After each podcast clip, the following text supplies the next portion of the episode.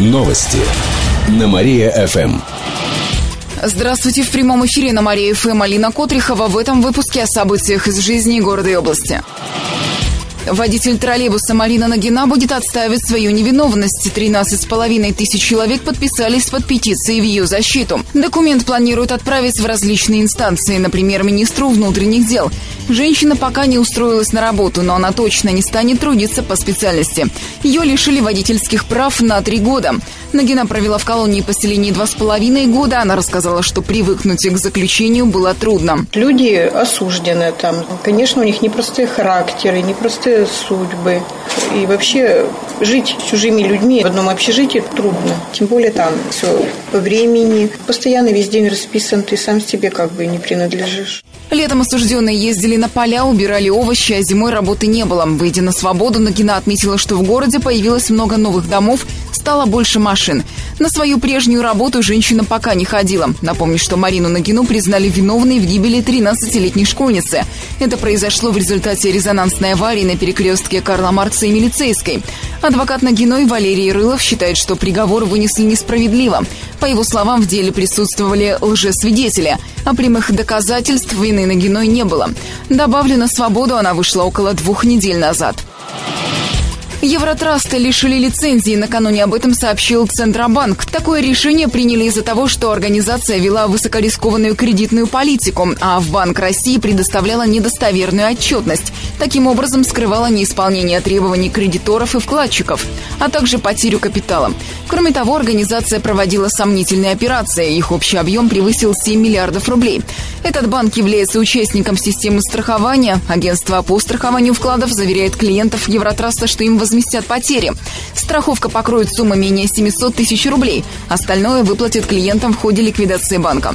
Выплаты начнутся не позднее 25 февраля. Для этого определят банки-агенты. Они будут принимать заявления о выплате страховки. Агентов выберут до 17 февраля. Заявление можно подать в течение всего периода ликвидации банков. Он составляет в среднем два года. В Кировском отделении Евротраста добиться комментариев не удалось. Водителям ограничат стоянку. Как сообщили в пресс-службе города, сегодня ночью будет работать снегоуборочная техника. Работы проведут на участке Карла Маркса от Воровского до Октябрьского проспекта, а также на Чапаева и Производственная, потому стоянка автотранспорта будет ограничена с 7 вечера до 6 утра завтрашнего дня. Водителей просят обращать внимание на запрещающие знаки. К этому часу у меня все. В студии была Алина Котрихова. Новости на Мария-ФМ. Телефон службы новостей Мария-ФМ 77 102 и 9. Новости на Мария-ФМ. Здравствуйте. В прямом эфире на Мария ФМ Диана Богатова. В этом выпуске о событиях из жизни города и области. Случае опасности кировчан обеспечат артезианской водой. Сейчас в Куменском районе строят новый водозабор, сообщают в город администрации. Подстанция «Речная» появится к концу следующего года. Обойдется это в сумму более 5,5 миллиардов рублей. Все строительство пройдет за счет федерального, областного и городского бюджетов. В Куменском районе есть место рождения чистой артезианской воды. Однако сразу в краны домов кировчан она не попадет. Пока в планах это лишь запас воды на случай, если в вятку попадут вредные загрязнения. В дальнейшем, возможно, эта стратегия изменится. Отмечу, жители многих крупных городов России получают воду из подземных источников. В дома кировчан вода попадает из вятки. Существует опасность попадания в нее вредных промышленных отходов глазовских предприятий. Особенно актуальна эта проблема во время паводка. Акция по сдаче крови пройдет в эти выходные.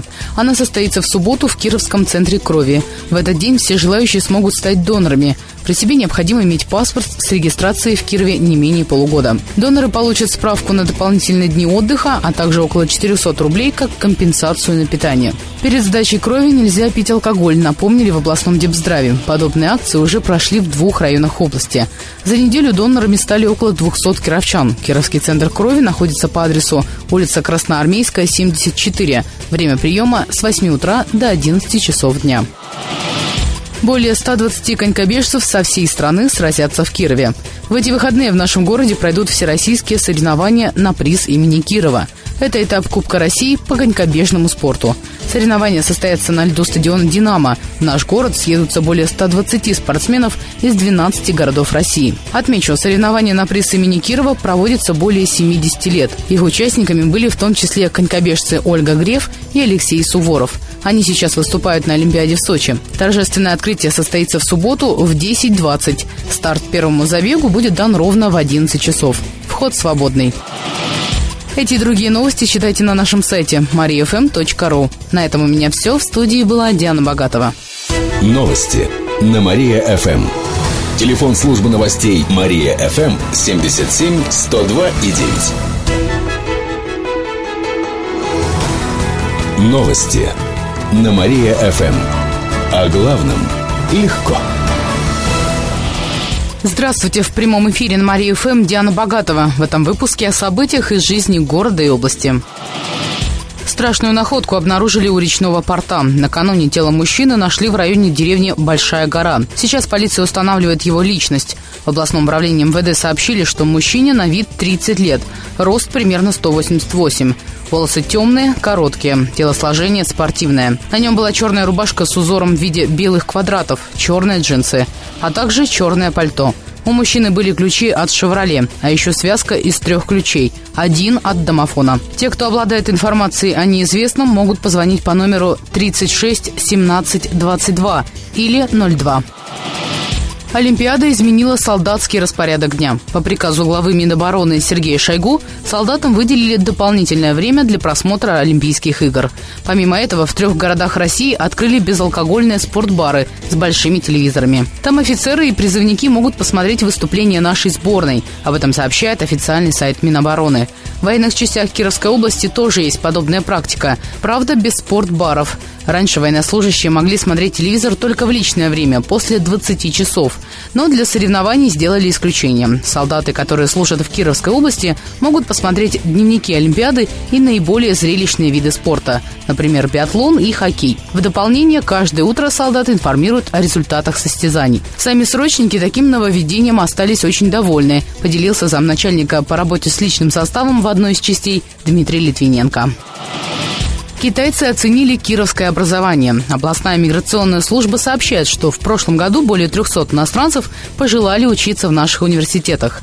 Более 60 студентов – гости из Китая. Среди американцев кировские вузы тоже популярны. Учеба в Кирове привлекает гостей и из ближнего зарубежья. Например, Таджикистана, Украины, Узбекистана. Большинство иностранцев поступают в медакадемию и в ЯДГУ. Отмечу, что с начала года изменения в миграционном законодательстве вступили в силу. Теперь срок пребывания иностранного студента на территории страны может быть продлен на все годы обучения.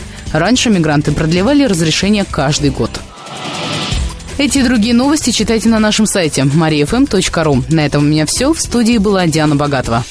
Новости на Мария-ФМ.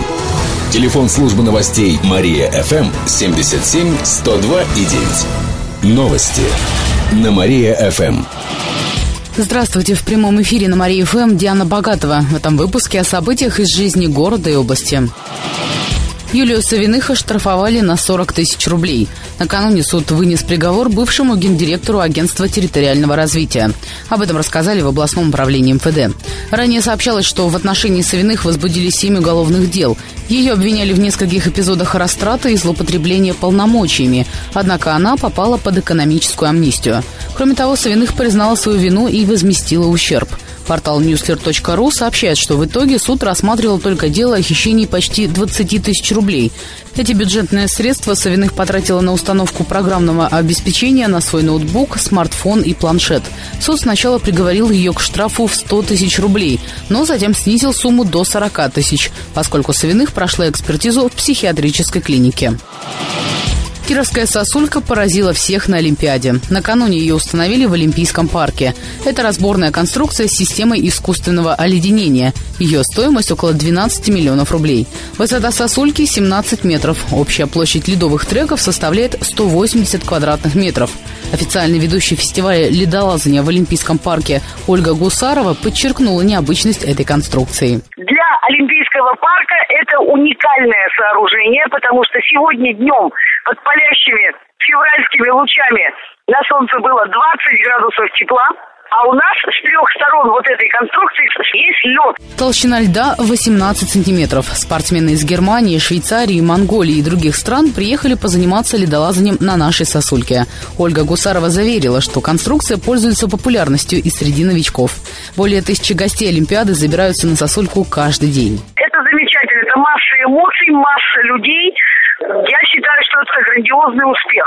Потому что люди, которые ну, еще никогда не знали об этом виде спорта, они вот уже у нас некоторые сегодня приходили во второй, в третий раз, чтобы попробовать еще раз. Некоторые приходят просто посмотреть. Около 20 кировских спортсменов устраивают показательные выступления, а вместе с ними около 10 воспитанников Кировской школы ледолазов. Это ребята в возрасте от 10 до 13 лет. Комментаторы постоянно рассказывают, что происходит на ледовом треке. Сосульку подсветили разноцветным освещением, а для зрителей установили надувные кресла. Отмечу, что ледолазание не олимпийский вид спорта, но спортсмены надеются, что их успешные выступления изменят ситуацию. Скульптура ржавого рояля появится в Кирове. Уникальный арт-объект уже готов. Ему осталось только заржаветь. Такова задумка мастерской арт «Сквош». Художественный замысел воплотил кировский мастер Лев Бакташев. Время и место установки рояля пока неизвестно. По словам скульптора, сейчас все на стадии согласования. Скульптуру планируют установить на улице, а не в помещении. Сам рояль полностью сделан из металла. Для его изготовления потребовалось около трех тысяч металлических заклепок. Над музыкальным инструментом из железа работали около месяца. Эти и другие новости читайте на нашем сайте mariafm.ru. На этом у меня все. В студии была Диана Богатова. Новости на Мария-ФМ. Телефон службы новостей Мария-ФМ 77 102 и 9. Новости на Мария-ФМ. О главном легко. Здравствуйте. В прямом эфире на Мария ФМ Диана Богатова. В этом выпуске о событиях из жизни города и области. Режим ЧС в Нововятске сохранится, пока не ликвидируют последствия аварии. Режим чрезвычайной ситуации был введен еще в среду в радиусе 300 метров от места ЧП. Сейчас там вырезают загрязненный газом грунт, а на реке лед. Все это экологично уничтожат. Также сейчас создан небольшой запас чистой воды, хотя река Ветка, согласно проверкам, безопасна. Кроме того, охрана останется возле погоревших гаражей, к ним не допустят даже владельцев. Это сделано для безопасности граждан и предотвращения мародерства.